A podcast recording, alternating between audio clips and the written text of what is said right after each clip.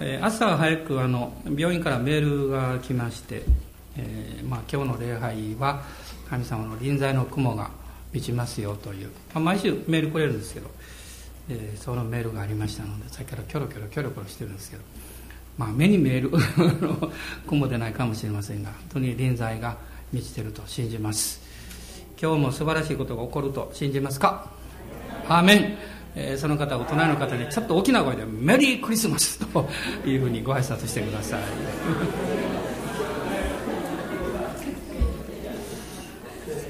あの期待するのとやっぱり期待しないのではね全然違うんですよね、まあ、以前にも言いましたけど神様が私たちに語ってくださらないと思ってる人は自分も神様に語ることはしない。で、え主が不思議なことをなさるということを信じない人は期待もしません。だから、えー、今日も私も期待したいと思います。この礼拝の終わるまでにですねこの始まる前とは違う素晴らしいことが起こると、ね、よく注意して私を崇めていきたいと思います。で今朝はルカによる福音書の2章の8節から20節までクリスマスの有名な箇所ですが、まあ、そこから羊飼いたちの賛美ということについてお話をしたいと思います。ルカによる福音書の第2章8節から20節です。まずご一緒に読みましょう。8節からです。さてこの時に羊飼いたちが野宿で4番をしながら羊の群れを見守っていた。すると主の使いが彼らのところに来て主の栄光が周りを照らしたので彼らはひどく恐れた。見つかいは彼らに言った。恐れることはありません。今私はこの民全体のために素晴らしい喜びを知らせに来たのです。今日ダビデの町であなた方のために救い主がお生まれになりました。この方こそ主キリストです。あなた方は布にくるまって貝羽桶に寝ておられる緑子を見つけます。これがあなた方のための印です。するとたちまちその見つかりと一緒に多くの天の軍勢が現れて神を賛美していった。糸高きところに栄光が神にあるように。地の上に平和が御心にかなう人々にあるように。見つかりたちが彼らを離れて天に帰った時羊飼いたちは互いに話し合った。さあベツレヘムに行って主が私たちに知らせてくださったこの出来事を見てこよう。そして急いで行ってマリアとヨセフと貝羽桶に寝ておられる緑ごとを探し当てた。それを見た時羊飼いたちはこの幼子について告げられたことを知らせた。それを聞いた人たちは皆羊飼いたちの話したことに驚いた。しかしマリアはこれらのことを全て心に収めて思いを巡らしていた。羊飼いたちは見聞きしたことは羊飼いたちのの通りだったので神をあがめ賛美しながら帰っていった、まあ、クリスマスというのは、まあ、人間が、まあ、心の奥底でずっと求めているこの夢と希望というのがあると思うんです。で、私も教会に行くまでは、まあ、イエス・キリストという方の、まあ、名前ぐらいしか知りませんでした。でイエス・キリストという方は一体どういう方なんでしょうか？まあ、もうこう挙げますとですねたくさんのことが言えると思うんですけどもあ皆さんが普通考えない角度からえ少しお話をしてみたいと思うんです。まず一つはですねイエス様という方は普通の人がみんなあの愛されるために生まれてくるんですけどイエス様はただ愛するためにお生まれになった方です、まあ、私も今年は赤ちゃんを抱く機会がたくさんありました。もちろん自分たちの孫もありますしそして教会の皆さんの赤ちゃんもありますし。でこの赤ちゃんをこう抱っこするとですねいつも思うんですね。もう男の子であれ女の子であれ、まあ、元気に健やかに、えー、人々と神様からたくさん愛を受けて育ってほしいなと思うわけです。でもイエス様という方はただ愛するためだけにおいでくださったんですね。それからイエス様という方は生まれる前からこの世に拒絶されました。このクリスマスの記事を読みますとあの宿屋には彼らのいる場所がなかった。この2章の7節。でそこに書かれています。ヨハネによる福音書の1章の11節というところを読みたいと思いますが1章の11節にはこの方はご自分の国に来られたのにご自分の民は受け入れなかった。まあよその国だったらいいんですけどご自分の民。イエス様が愛してこの私たちのところにおいでくださったのに私たちがイエス様を受け入れなかった。まあそれは救い主を喜ばないこの人間の心傾向というんですか。罪の性質というものをこのところから見るわけです。そしてもう一つはですねこの救い主でいらっしゃるお方なのにイエス様は会話桶で、まあ、お生まれになった。というか生まれてそこに置かれたっていうことですね。で会話桶っていうのは、まあ、想像したら分かるんですけどまずそこは貧しい場所です。家畜小屋ですから。私が小さい頃はまだ私の父親の、まあ、母屋というか農業をやっておりまして牛を飼っておりました。大きな牛がおりましてね。で時々遊びに行きましたらあの牛にこう餌をやるこの大きな会話桶ですね。そこにまあいろんなものを入れてこう牛が食べるのを私はじっと見ていたことを今でも覚えています。ずっと口動かしてね 牛ってね。でも、まあ、そこはまず貧しさというものを感じるわけです。そして同時に、まあ、あの不衛生ということよりも、まあ、まあ、あまり美しいところじゃない、まあ、汚れた場所ですね、まあ、そういうことがわかるわけです。しかしそこは命が生み出されていく場所でもあるわけです、まあ、例えば皆さんがいろんな国を訪問なさいますと一番このバイタリティを感じる国というのはおそらく貧しさの中からですね立ち上がろうとしている国ではないかと思います。あるいは困難や試練があってもそこから何か新しいものをこう生み出そうとしている。そういう活気がありますと何か力が湧いてきます。もし私たちがこの会話を受けの貧しさとかあるいはま汚れてる状況とかですねあまりいい匂いがしないそういうことを見ているとそれは励ましにはならないかもわかりません。しかしそこに実は命が与えられて新しいものが生まれてくるんだということを見ることができる人はそこに命を見出すことができる。希望を見出すことができます。別の言い方をするとあなたの生活の中にやってくるいろいろ思い煩わなきゃいけないかもしれない問題とかあるいは突然もうやってくるこう予期しない出来事とか、ね、うまくいっていたのに途中でうまくいかなくなったとかそれはチャンスでもあるわけです。チャンスでもあるんですね。それはそこから新しい神様の導きと計画と働きが始まっていく入り口でもあるわけです。イエス様は会話桶でお生まれになった。でもう一つ大事なことがあるんです。それはイエス・キリストという方は生きるためではなく死ぬためにおいでくださったということです。全ての人は生きるために生まれてきます。そしてもう家族も友達もみんな元気になるように、ね、大きく成長するようにと願うわけです。でもイエス様はもう生まれた時から十字架の死というこの一つの、まあ、ゴールというかね、まあ、それを目指してずっと歩いていかれました。ある画家の絵に小さい時のイエス様がこう両手を広げてね立ってる絵がありますね。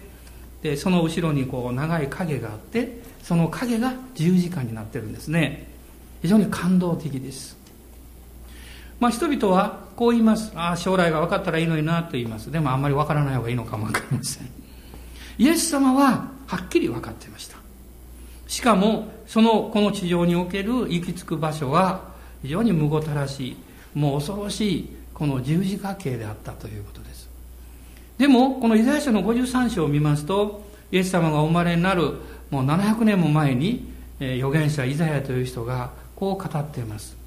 イエス様はその苦しみの後その光を見て満足すると書かれています。苦しみの後っていうのは十字架のことなんです。その後で人々が救われてくる。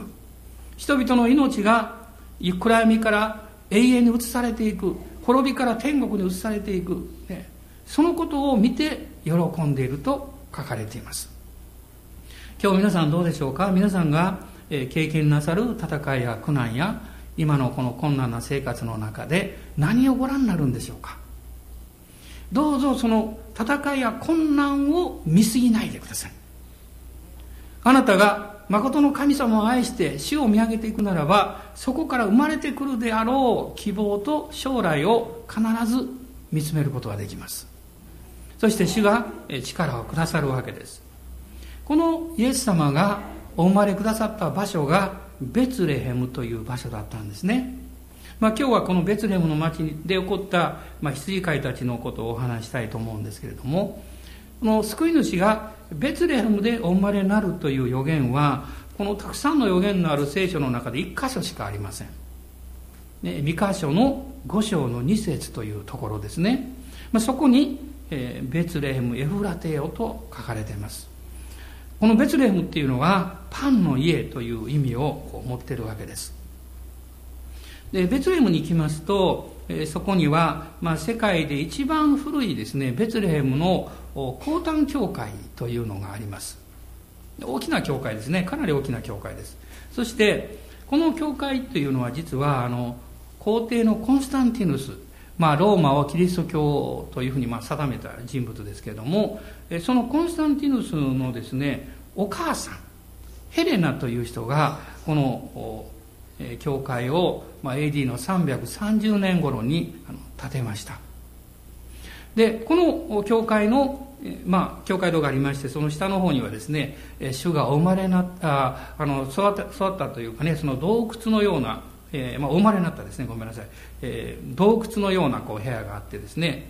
でそこに、えー、ボアーズとルツやがて、えー、ダビデのあのエッサイの家族ですねがその一部を使っていたというふうに言われているような場所があります。まあそこが、まあ、実際にイエスさんがお生まれになったのかどうかは、まあ、はっきり分かりませんけども、まあ、多分そうなんでしょう。そういう場所があります。でその場所はですねあのローマの聖書学者であったヒエロニムスという人が実は聖書をこのラテン語にですね翻訳したんですね。そのために彼は30年間そこで翻訳作業をしたんですね、まあ、こういうこともあの、まあ、一つの、え、有名な、え、場所として、ま、知られているわけです。でこのベツレヘムでイエス様がこのお生まれになったこの歴史的なですね大予言の証人として選ばれた人たちがなんと貧しい素朴な羊飼いたちであったということです。神様の方法っていうのは本当に私たちと随分違うなと思うんですね。神様はなぜか分かりませんがあえてですね環境とか能力で決めないんですね。そうじゃなくって人を探して選ばれます。おそらくそれは神様からのメッセージだと思うんです。私はこの全宇宙を作り人間を作り動物も作ったけれども一番大切に一番愛してるのは人なんだと。その人の働きや能力ではなくってその人そのものを愛してるんだというこの神様のこのメッセージが聞こえてくるような気がします。もし神様が人を大切にして選ばれなかったならばですね、えー、わざわざベツレヘムで救い主が生まれるのにナザレの女の子を選ばなかったでしょう、ね、あるいはあのローマ皇帝を動かしてですねえまで遠くから、まあ、ナザレからベツレヘまでかなり距離があるわけですからそこまでですね予言を成就させるためにまあ手の込んだことをやる必要はなかったでしょう。神様あなたを探してます。イエス様が十字架につけられるもう一週間少し前ぐらいなのにイエス様が探された人は誰だったんでしょう。あのナザレあごめんなさいエリコのですねザーカイという人物でした。人々から嫌われて、あんな男はもう滅んでもいいんだろうというふうに言われていたかもわからない。しかし、イエス様は人の外側ではなくって、その人の心の深いところにある渇き、求めをご覧になります。私はクリスチャンになってから、その自分の、え、心の状態というものをもちろん前よりも考えるようになりました。そしていつも戦っているいくつかのことがありますその戦ってる一つのことはできるだけ正直に素直でありたいと思ってます。しかし人間の心というのはエレミア書に書かれているようにあらゆるものよりも偽りで陰険で と書かれていますね。人間の心というのは外側によってこの状況によってですねこの変えようとする弱さを持ってます。でも神様はあなたの心の深いところにある正直な姿をご覧になっています。あなたが外で笑って心で泣いていたとしたら神は泣いてるあなたをご覧になります。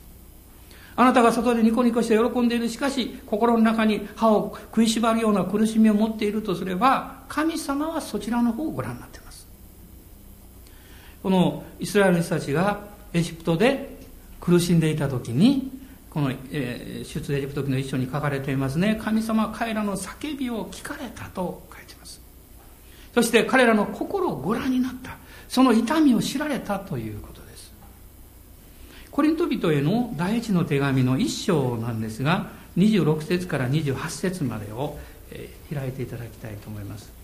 コリント人への第一の手紙の一章の26節から8節です。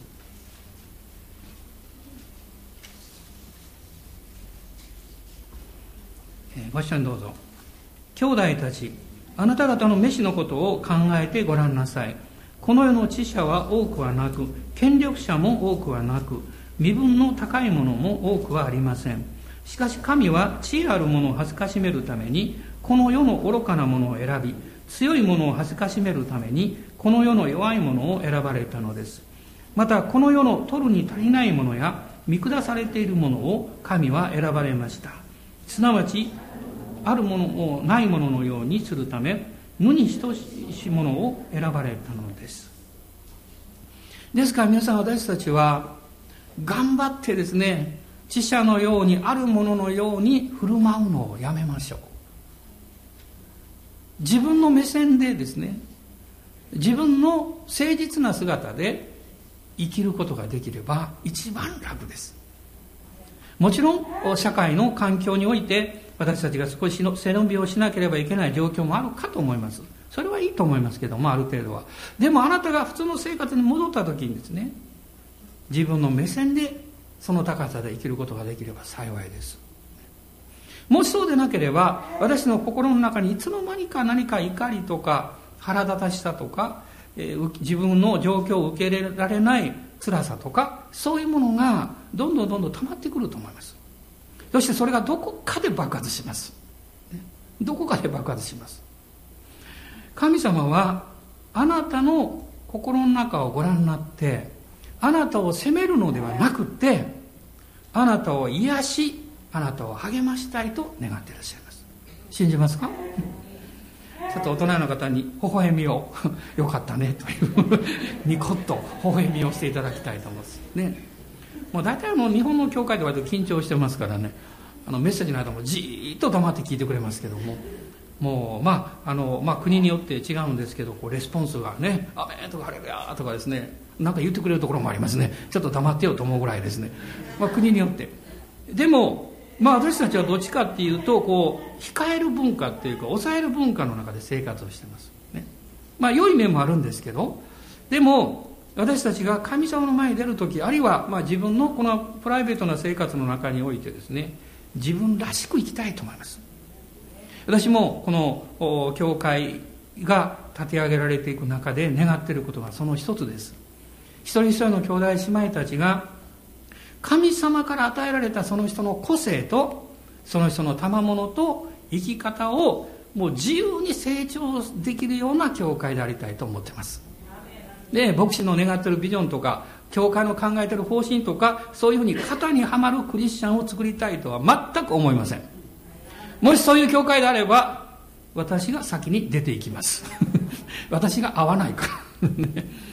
でも神様は私たち一人一人を愛してらっしゃってあなたらしく生きることを願ってらっしゃるんですね。神様はこの貧しい羊飼いたちを選ばれたわけです。えそして彼らにこのメッセージを伝えられたその後、この見つかりが現れて賛美をするんですね。でもこの順番を見ていくと、まずメッセージが先なんです。信仰は御言葉からしか来ないんです。どんな素晴らしい賛美も、どんなに素晴らしいパフォーマンスもですね、それによって信仰が来るわけじゃないです。あなたの心の中に御言葉が入ってくると信仰が来ます。そして彼らの心が信仰によって備えられた時に賛美が始まったんです。どういうメッセージだったんですか？恐れることはありませんということです。人間の霊は臆病ですからね、聖なること、神様のことに関しては不安なんですね。その一つは、おそらく自分がそのように変わらなきゃいけないのではないかなと勘違いしてるからだと思います。もうおそらく皆さんもそうでしょう。私もイエス様を信じる決心をするその時の一つの、まあ、戦いはですね、私がクリスチャンらしく生きることができるのかなと思ったわけです。で、自信がないって将来ね。あるいは、このクリスチャンとしてもうみんなに尊敬されてね、良い証人になれるようなそういう自信がないから、まあ決心するのは信じるのはもう少し後の方がいいかなとか、実際思いました。でもその時に励まされた言葉というのは、あなたが頑張らなくていいんですよという言葉でした。神様があなたを変えてくださるから。ね、神様が恵みをくださるから、ね。安心していいんですよということでした。それは私たちが独身であろうが、家庭を持っていようが同じことだと思います。どうぞ理想を先に掲げて、そのようになろうとするのをやめましょう。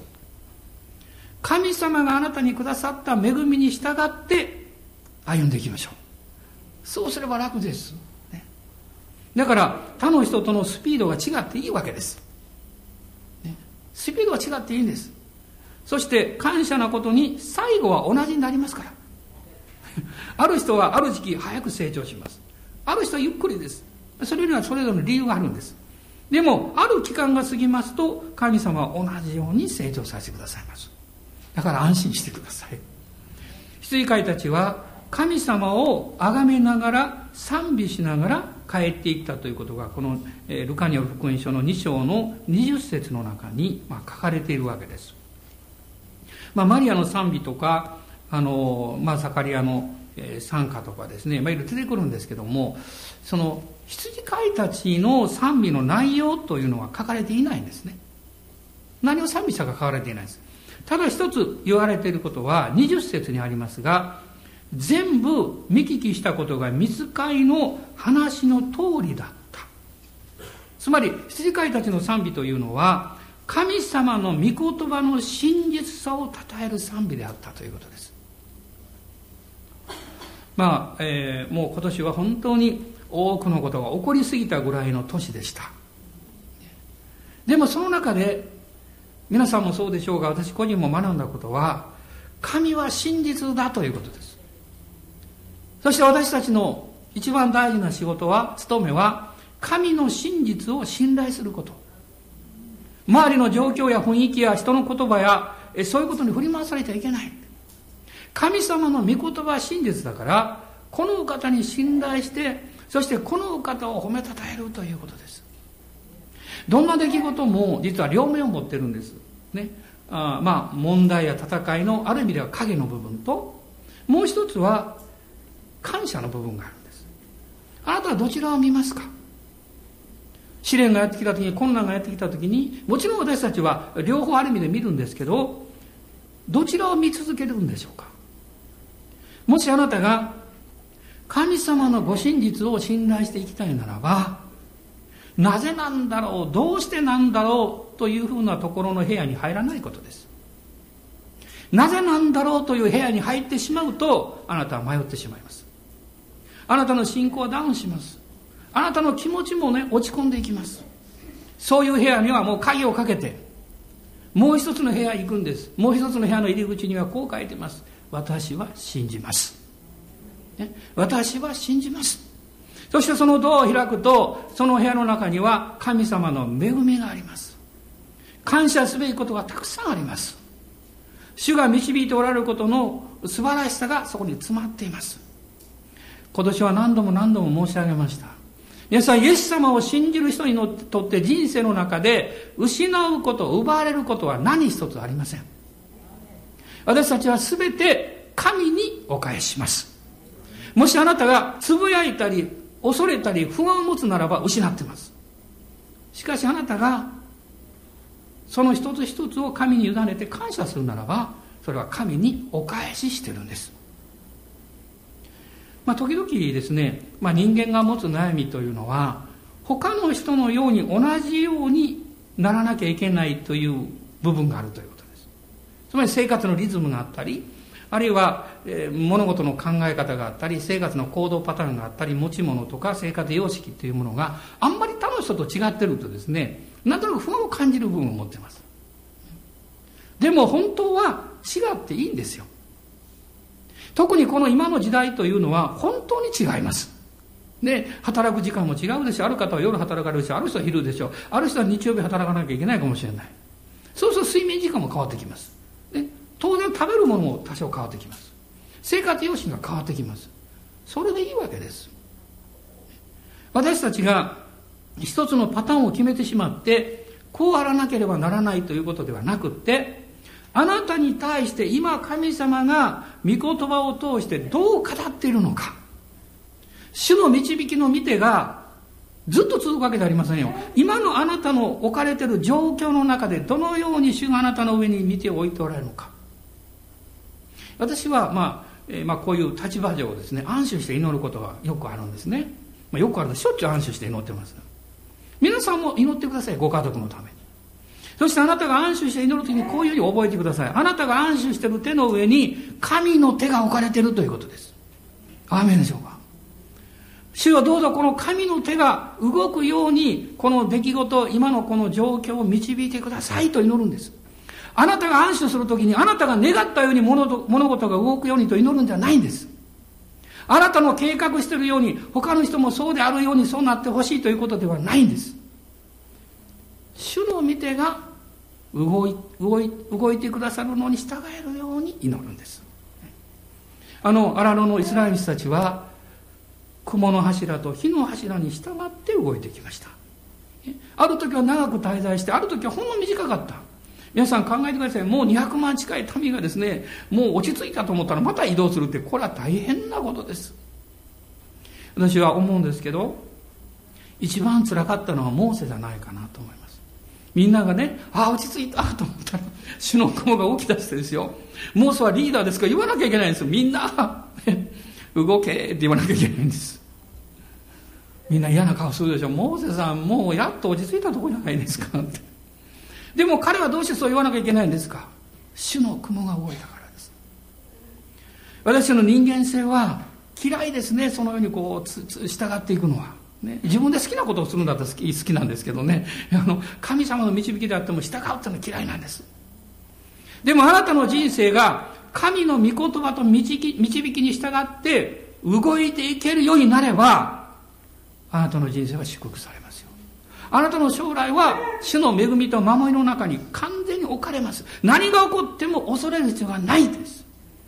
イザヤが言いました。苦しみのあったところに闇がなくなると言いました。苦しみあるかもわかんない。しかし、思い煩いや不安や恐れはあなたに近づくことはできません。それはあなたが主を見上げて信頼してるからです。羊飼いたちは賛美をしました。彼らはどういう賛美をしたんですか。彼らの賛美はまず信仰から来る賛美であったということです。あの東の博士たちはたくさんのプレゼントを持ってやってきました。羊飼いは何を持っていったんですか。何も持ってなかったんですよ。でも彼らは黄金とか入香とか持つ役ではなく彼らの生活を捧げました彼らは貧しい羊飼いで、もしその羊たちの番から離れてしまった時に強盗が、盗人が来たり、悪い獣が来て羊を奪われたらどうなるんですか？彼らはみんな雇い人です。生活の糧を失ってしまいます。あるいは、ベツレヘムのどの家にイエス様がお生まれになったのか見つかりませんでしたから、見つかるかどうかもわかりません。しかし彼らは出て行きました。ね、出て行きました。どこに行くか町だけ分かってましたけど。彼らは神様のメッセージを信じたから。信仰というのは何のためにどのようにということを後ろに置きます。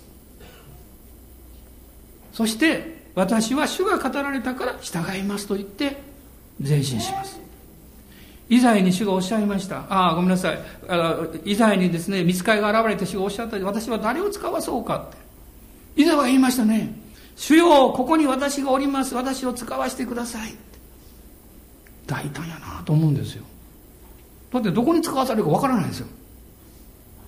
で、私は誰を使わそうかとは言ってますが、どこに使わすとは言ってないんです。どういう人を使わすとも言ってないんです。どういうことができる人が条件であるかも何も言ってないんです。しかし、イダは言いました。主よ、ここに私がおります。私を使わせてください。これで十分です。ないならば、あなたが主の御言葉に応えるならば、主が必要な経済も能力もチャンスも準備も全部導いてくださいます。信仰が先です。羊飼いたちは自分の生活をかけて、そして幼子イエス様に出会った時に、全部見つかいが語った通りだった。そして彼らは神を崇めました。ですから彼らの賛美というのはまさに信仰から来る賛美だったんです。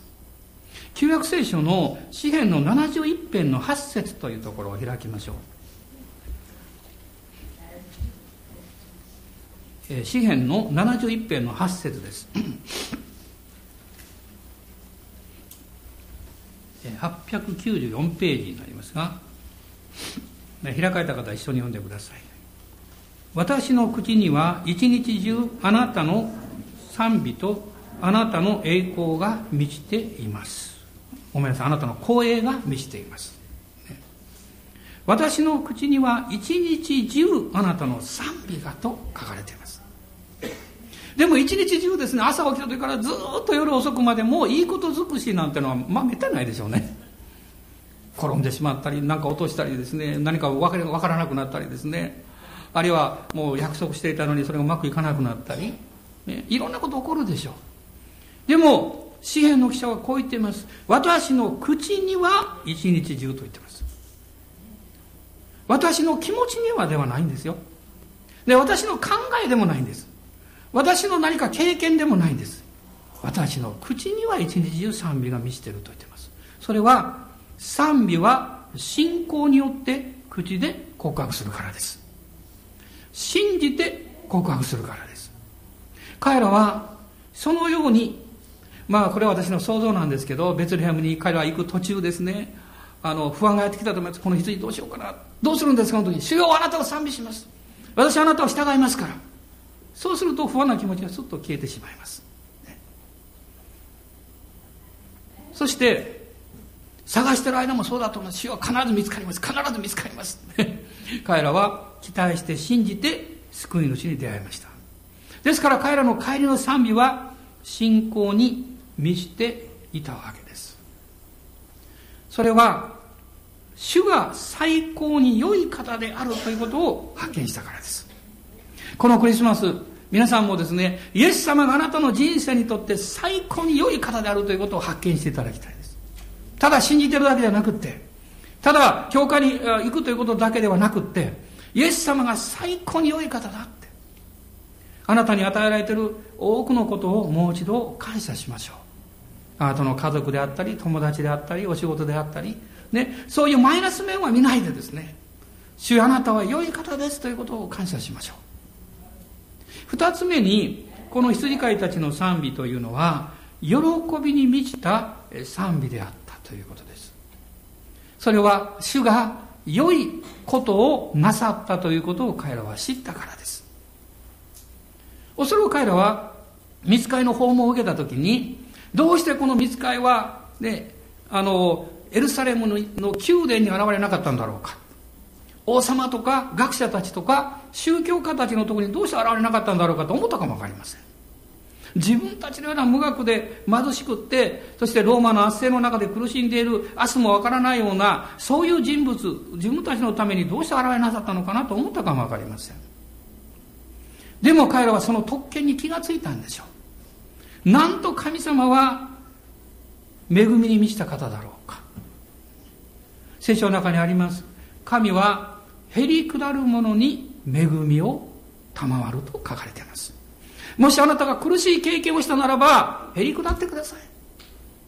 辛い経験をしたならばへりくだってください悲しい経験をしたならばへりくだってくださいそうすれば悲しみも試練も困難もその下にあなたは神様の大きな慰めと力が蓄えられている場所があるんだということに気がつきます本当ですよ。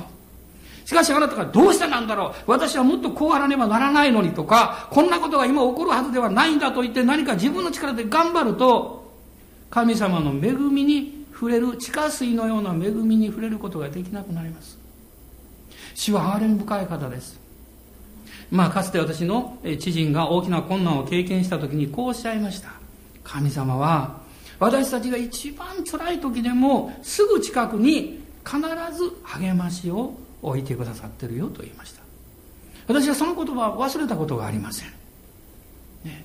えー、そして、えー、今回もまさにそういうことを経験してきました。神様の最後のプレゼントはちょっと大きかった。大きかったですね。そのプレゼントは何かというと普通であれば落ち込んでしまうような状況の中にあるにもかかわらず落ち込まなかった。落ち込んでもいません。ないならばそこに神様の大きな憐れみと恵みと感謝を見ることができるからです、ね、もっとひどい状態になるかもしれなかったのに主が守ってくださった、ね、もっと辛い経験をする可能性もあったのに主がストップをかけてくださった。そしてもっと悲しい経験をする可能性もあったのに主は助けてくださった。それを考えるとですね感謝でいっぱいになります。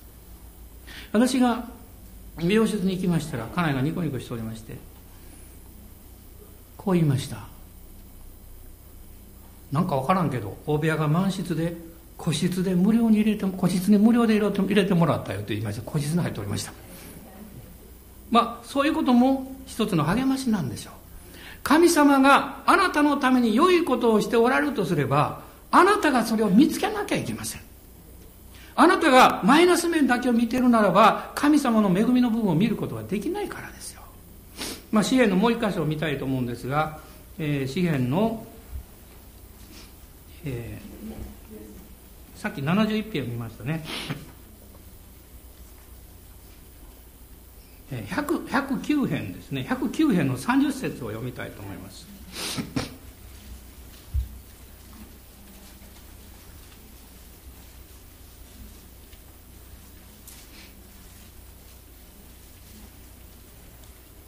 9編の30節です。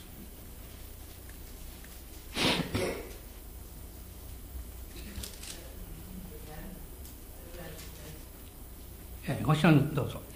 私はこの口をもって大いに主に感謝します。私は多くの人々の真ん中で賛美します。この御言葉を今読みたいと思ったのは、この御言葉の通りだからです。私たちは神様の恵みを個人的に感謝しますが、同時に多くの人々の真ん中で賛美します。どうでしょうか？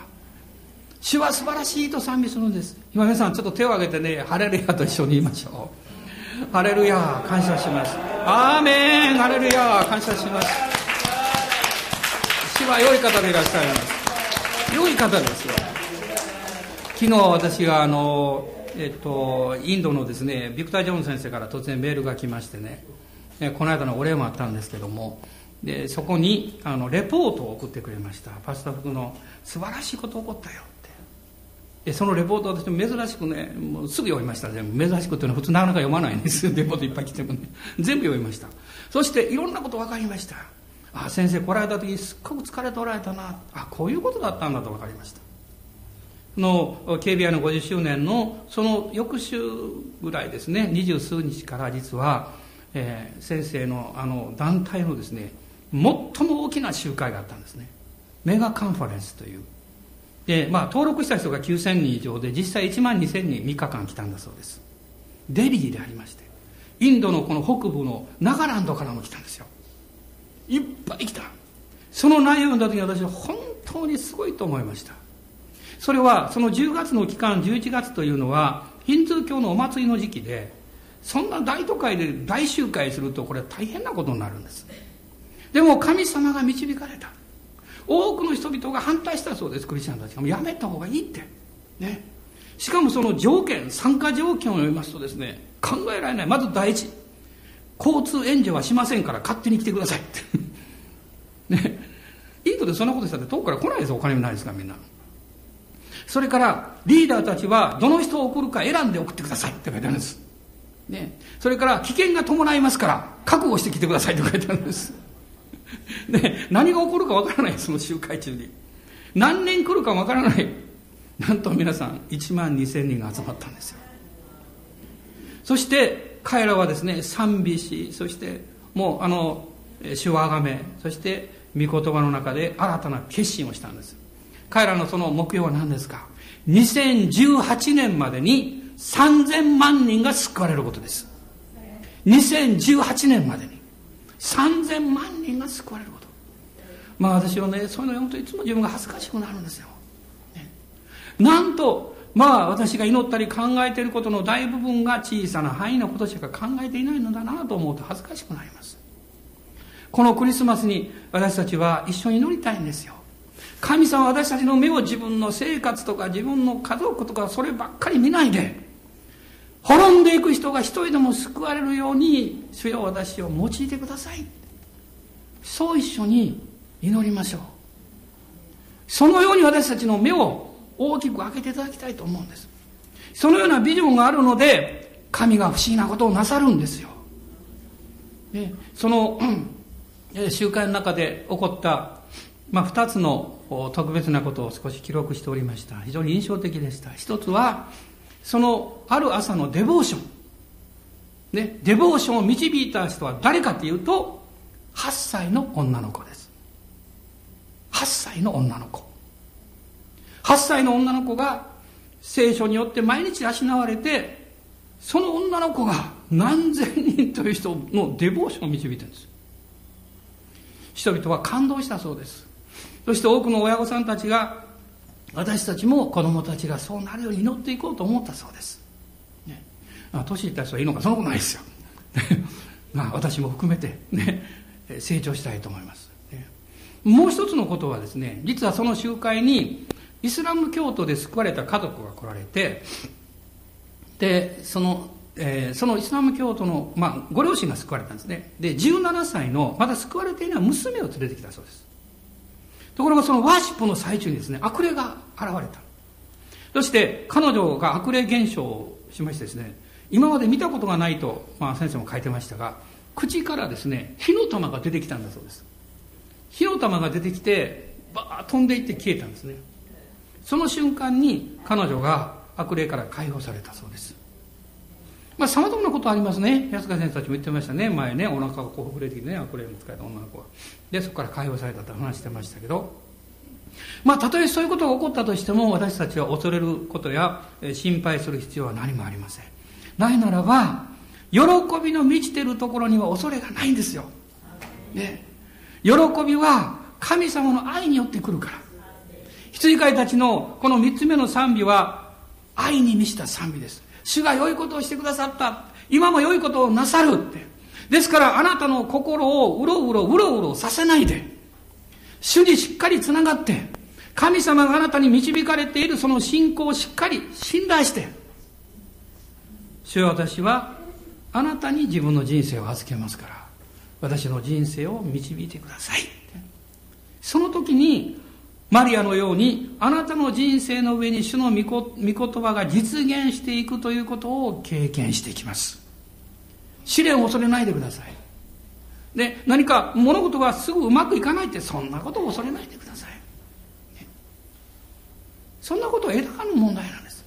しかし大事なことは、共に救い主を信じ、救い主を信頼し、そのお方に従うということにおいては同じであるという、その信仰じゃないですか。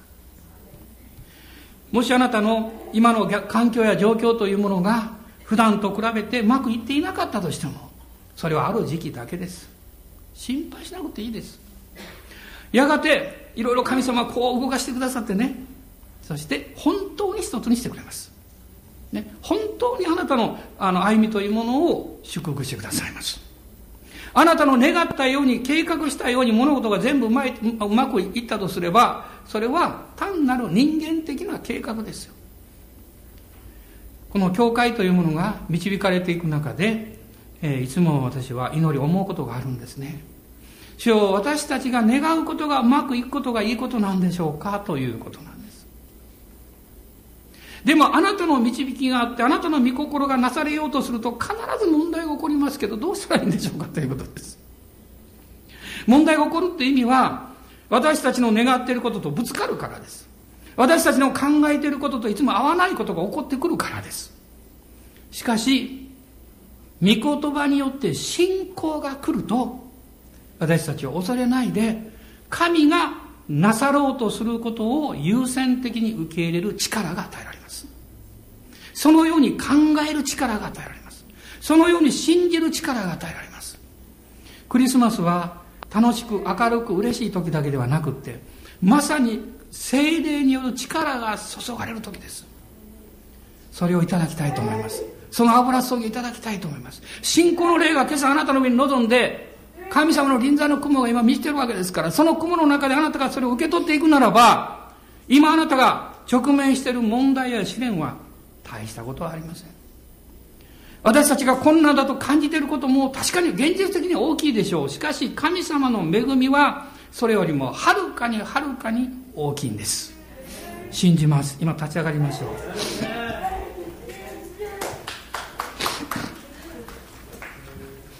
アーメン。感謝します。まあ、主を見上げて今主を礼拝したいと思います。ハレルヤハレルヤ感謝します。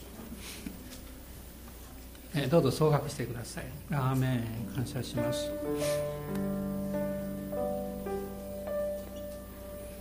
今朝多くの方が戦っておられるように思います。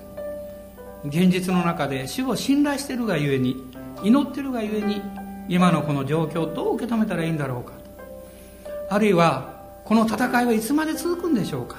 もう私は体もくたくたですという方もいらっしゃるでしょう。ある人はもう心がもう張り裂けそうで辛いんですという方もいらっしゃるでしょう。あるいは今の状況が本当にもう行き詰まりもうこれ以上どうすることもできないという方もおられるかもしれません。しかし御言葉はこう語っています。神は私たちがどのような試練の中にあっても私たちを守ってくださる。そしてこの日本語の聖書には逃れの道を備えてくださると書かれてるんですけどその意味は上陸する場所鳩場って意味なんです。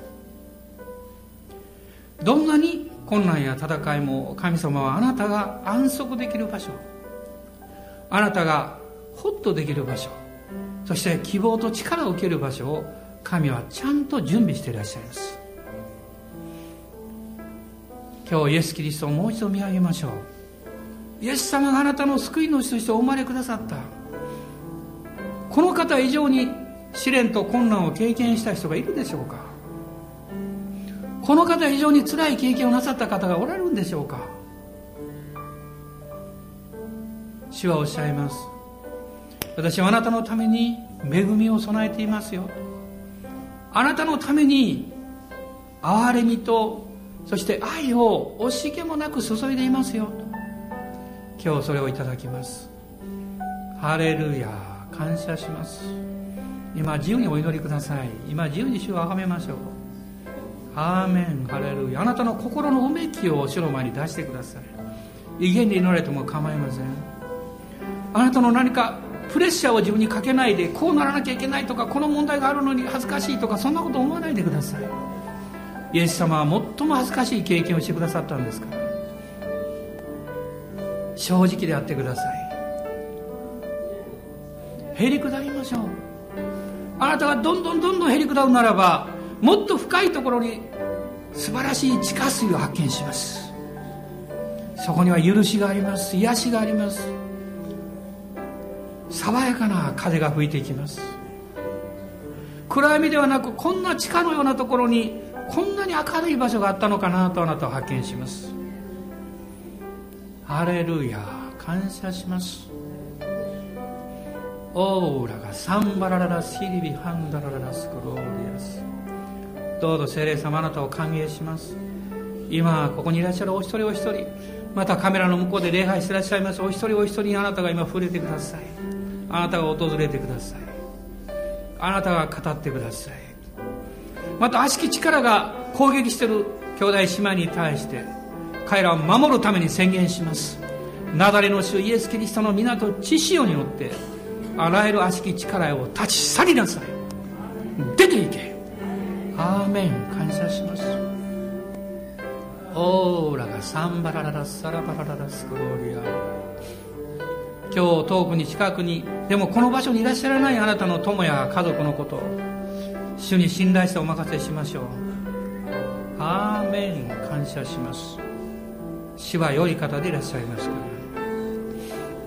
ハレルヤハレルヤハレルヤ。感謝します。オーラがサンバラララスローリア。主を癒してください。今日疲れを癒してください。信仰を癒してください。生活の場を癒してください。ある方には経済的な必要が大きいです。主よ今あなたが天の窓を開いて。銀も我が物金も我が物とおっしゃった主よ。その必要を満たしてください。おーハレルヤ。私たちが貧しさの上にあるいは豊かさの上に自己中心にならないように守ってください。あなたを忘れて自分の生活を守るようなことにならないように助けてください。おー主よ主の恵みは十分ですからハレルヤハレルヤおーハレルヤハレルヤイエス様主が与え主が取られます主の皆は本べきからハレルヤ感謝しますおーハレルヤアーメン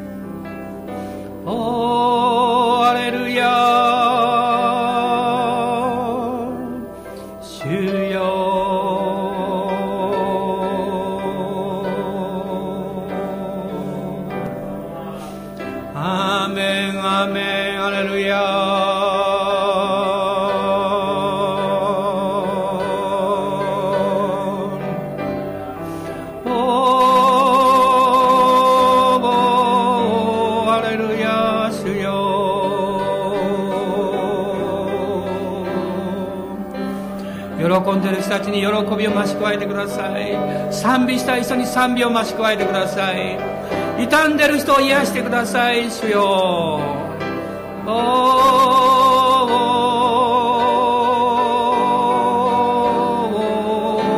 ハレルヤ。主よ。イエス様は十字架でもう傷ついてくださいました。私たちもイエス様に追撃されるためには私たちも切られなきゃいけません。その切られることを恐れる恐れから解放してください主よ。おーおーハレルヤ主よ。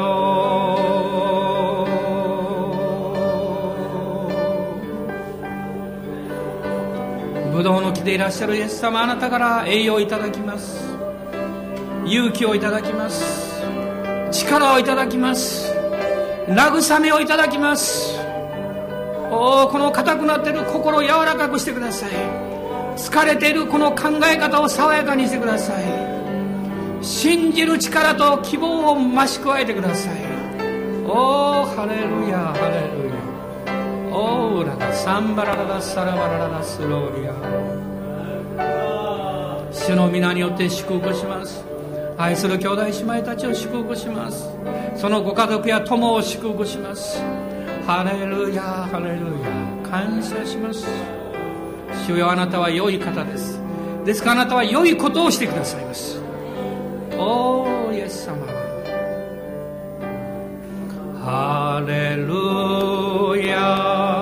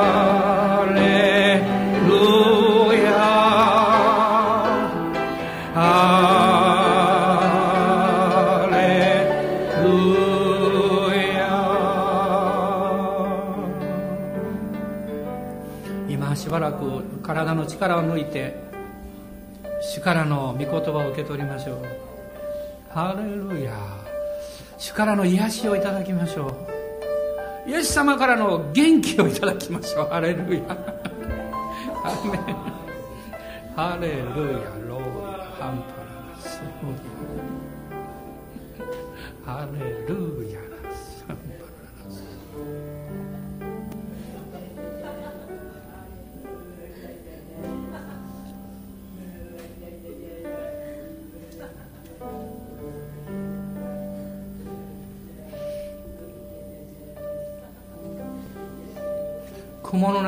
の中に入ると視界が遮られてしまいます。あなたが神の臨在の中に入るとあなたの目は見えなくなります。神様の目が見えます。神様の導きだけ聞こえます。しかし雲は音を止めないんです。主の声だけが聞こえます。ハレルヤ。おーハンダララス今日は笑ってもいいですよ別に。このパートは CGN に乗りませんから大丈夫です。ハレルヤ。おおイエス様感謝します。ハレルヤ。あなたの荷をイエス様に今日全部お任せしましょう。ハレルヤ。ハレルヤカメラの向こうで笑い転げてる人がいるような気がします。アメンハレルヤおーハレルヤハレルヤどうぞ倒れそうになったら座ってください。倒れそうになったら座ってください。ハレルヤオーレビハンバララスオーラがサンバラララサラララスローヤアーメン。聖霊様今触れてください。おーハレルヤ。おーハレルヤ。体も癒してください。胃腸の悪い人は胃腸を癒してください。今食べる時期ですからたくさん食べれるようにしよう。癒してください。アーメン。ハレルヤ。首の痛い方寝違ったんでしょうか。今主が完全に癒してください。アーメン。おーハレルヤ。おーハンバラバラシーリビハンダララスローヤハレルヤ。アーメン。ハレルヤ。おお主よ。感謝します